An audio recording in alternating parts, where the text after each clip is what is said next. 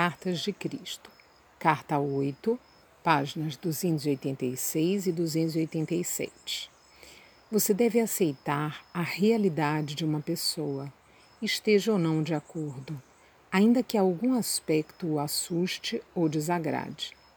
Lembre-se, você não conhece todas as circunstâncias a partir das quais essa consciência humana tenha se desenvolvido até a sua forma atual.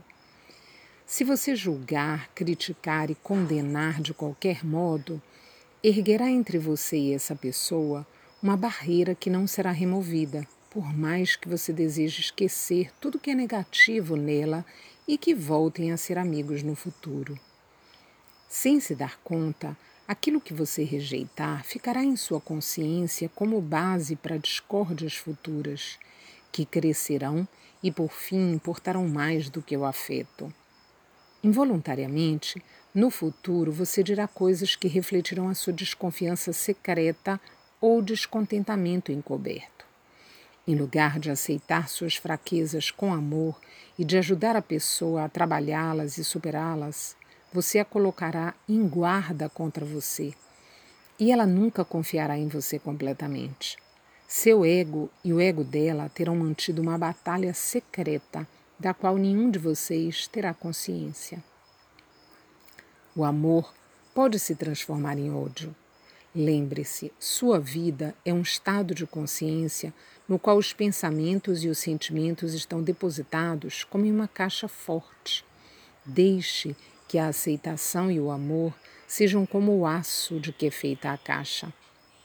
Quando encontrar uma pessoa por quem se sinta atraído, mesmo que por simples amizade, e descobrir que há elementos de seu passado que são contrários aos seus princípios, você tem essas opções. A. Permanecer em contato com ela, aceitando plenamente o seu passado e, se possível, em situações futuras, apontando com lógica e amorosidade a característica, ajudando-a a crescer. Ou, se isso for impossível, alternativa B prontamente se afastar da situação, até que você veja os problemas dela a partir de uma perspectiva de aceitação amorosa, inspirada pela consciência divina, e a encontre receptiva aos seus princípios. Nunca acuse uma pessoa de agir impulsionada pelo ego.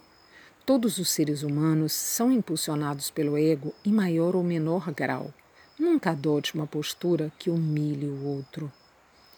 Quando estava na terra, recomendei repetidamente às pessoas que perdoassem e que se abstivessem de julgar, criticar e condenar.